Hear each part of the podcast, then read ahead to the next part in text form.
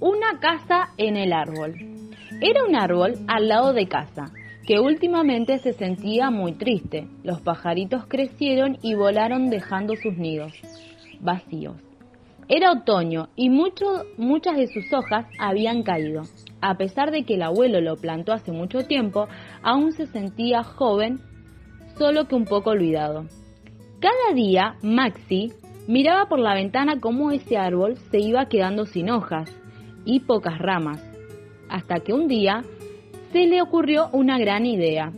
Fue donde mamá a contarle lo que pensaba. Sorprendida su mamá, caminaron juntos al parque y se pararon frente al árbol. Maxi dijo, ¿Podemos construir una casa en el árbol? Señor árbol, ¿podemos construir una casa en lo alto de sus ramas? Fue la pregunta de Maxi. El árbol, lleno de felicidad por la gran idea, movió sus ramas en señal de que estaba de acuerdo, y todos entendieron que sí. Con gran entusiasmo empezaron a trabajar. Mamá y Maxi empezaron a poner una escalera y construir el piso, las paredes y el techo, mientras preparaban también la decoración, las alfombras y las cortinas. El árbol, muy feliz, miraba trabajar a esa familia que había visto crecer.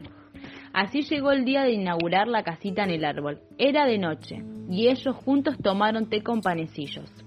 Después de reír y contar historias, apagaron todo y se pusieron a mirar el cielo lleno de estrellas y escuchar los sonidos de la noche.